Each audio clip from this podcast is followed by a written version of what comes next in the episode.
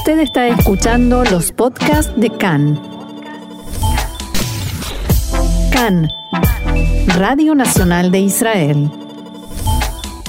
Como comentábamos al principio de nuestro programa, ayer Tzal, el ejército israelí, dio a conocer las conclusiones de la investigación interna sobre la muerte de dos oficiales de la unidad de élite de infantería EGOS, Itamar el Harar y Ofek Aaron, que fueron baleados por otro oficial por error en el desierto de Judea, cerca de Nebi Musa, en el camino entre Jerusalén y el Mar Muerto.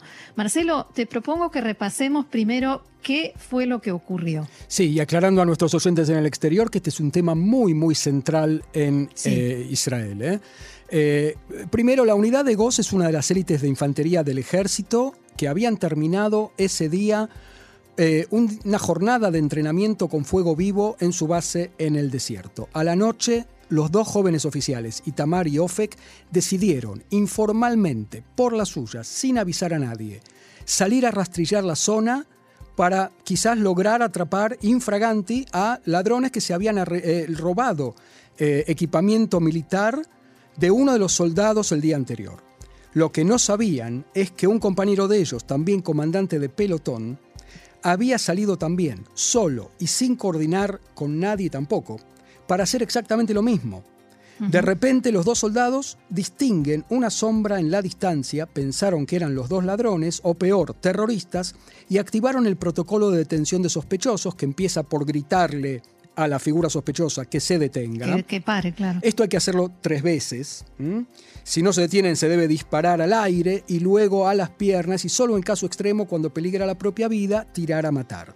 El problema fue aparentemente, porque quedó solamente el testimonio del soldado que disparó, que este soldado no escuchó los gritos de los oficiales o estaba gritando él también, al final de cuentas decide dispararles y les da muerte.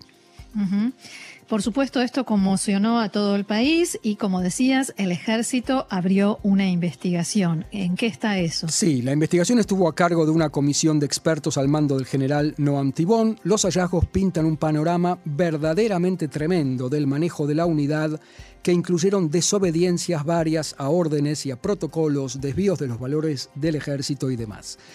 Es decir, que a pesar de los intentos de muchos líderes, empezando por el primer ministro Naftali Bennett, que elogió a los soldados muertos por su arrojo, eh, aunque hayan cometido un error, en el ejército mismo no les hacen ninguna concesión.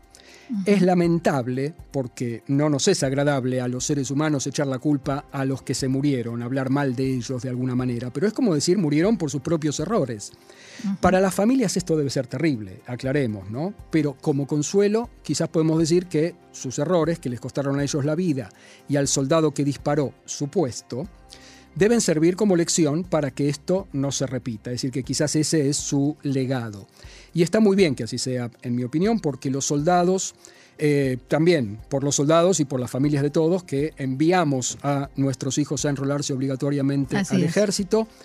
Eh, y es un ejército del pueblo y no un ejército de profesionales. Al fin y al cabo son los hijos de todos nosotros. Yo mismo tengo a mis dos hijos en el ejército y me aterra pensar que puedan morir por un malentendido por no cumplir reglas que deberían ser claras, ¿no? Y te entiendo perfectamente, como todos los padres israelíes, yo tuve a mis tres hijos en el ejército. Tal cual. Eh, y la pregunta es, ¿cuáles son las conclusiones de este informe? Bueno, el jefe de Estado Mayor, Aviv Kojavi, decidió no destituir al comandante de GOS. Muchos levantaron las cejas, como se dice acá, pero una fuente del ejército explicó que se trata de un comandante relativamente nuevo y a los comandantes nuevos o a los directores nuevos de cualquier cosa, para el caso, les lleva tiempo estudiar la materia y no es cosa de hacer rodar cabezas por hacerlas rodar no más. Eh, pero si bien no será destituido, terminará su cargo en cuatro meses más y no comandará la Brigada de Reserva Alexandroni como estaba planeado, ni comandará nada por los próximos dos años, una especie de congelamiento con fecha de vencimiento. Los que sí serán destituidos son el subcomandante de la unidad y el comandante de la compañía del oficial que quedó con vida, ambos con rango de tenientes mayores. El comandante del equipo del soldado que disparó y el soldado que abandonó en el terreno el equipo de visión nocturna y que fue robado el día anterior por beduinos de la zona, también van a ser eh, destituidos. El robo incluyó también siete cargadores de rifle de combate y por eso la unidad empezó de modo informal una serie, por este robo, una serie de persecuciones y redadas contra los beduinos. No por nada, la familia de uno de los oficiales muertos dijo, pensábamos que nuestros hijos estaban defendiendo el país, no que estaban persiguiendo ladrones. Bien, ¿y cuáles son las, las, lecciones aprendidas en el ejército, además de estas sanciones, no? Sí, como dijo anoche de modo firme el comandante de la zona centro, general Yehuda Fuchs, los comandantes de la unidad tomaron la ley en propias manos, relajaron las reglas y se excedieron en las órdenes que ellos mismos habían impartido. Son de nuestros mejores muchachos y se habían desempeñado bien en acciones anteriores que fueron revisadas, pero aquí fracasaron de modo contundente. El director de la comisión que investigó, el general Tibón, informó de fallas graves en toda la semana que precedió a la tragedia, como comandantes que salen de Franco en contra de las reglas, equipo abandonado en el terreno, una compañía entera persiguiendo ladrones el día anterior sin órdenes de arriba, el oficial que disparó salió desde el vamos con el rifle martillado, o sea, circulaba con una bala en el cañón del rifle, Tremendo. y muchas fallas más, todas en una sola semana. Tibón dijo que, abro comillas, cuidado con darle a este incidente una interpretación romántica de arrojo, del valor de buscar el contacto con el enemigo y de la ofensiva en combate, es decir, los tres hicieron todo mal. El jefe de Estado Mayor Kojavi dijo es un incidente originado en fallas profesionales, desobediencia a órdenes y a un grave error de criterio. Toda misión, por simple que sea, debe ser definida como una misión que hay que planificar en profundidad, incluyendo cálculo de riesgos y respuesta a esos riesgos. ¿Cómo sigue la cosa a partir de ahora, Marcelo? ¿Qué va a pasar en el ejército? Sí, para contestarte a esto, mejor escuchemos a el eh, eh, jefe de Estado Mayor Kojavi mismo. אנחנו הולכים לעצור את כל הצבא לשבוע ימים, שבוע שיקרא סדרי בראשית, שבו נלמד, נשנן ונעמיק בנהלים וביסודות של המקצוע. Vamos a detener toda la actividad del ejército por una semana. Una semana que se llamará Sidrei Bereshit, o sea, las reglas desde el principio en la que aprenderemos, memorizaremos, profundizaremos las reglas y fundamentos de nuestra profesión. Detendremos todo, la rutina, los entrenamientos y la actividad operativa.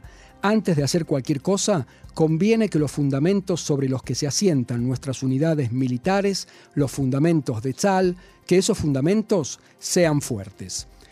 Eh, bueno, entonces dio la orden de realizar seminarios de reglas de seguridad. Todos los soldados tendrán que sentarse en largas sesiones a escuchar y a refrescar reglas de conducta que ya deberían saber de memoria. ¿Mm? Marcelo, me alegra que esto lo tengan que hacer todos los soldados y no solamente los de la unidad que estuvo involucrada en este trágico accidente, porque si así son las cosas en una unidad de élite, de las mejores entrenadas del ejército, ¿qué podemos esperar de otra, no?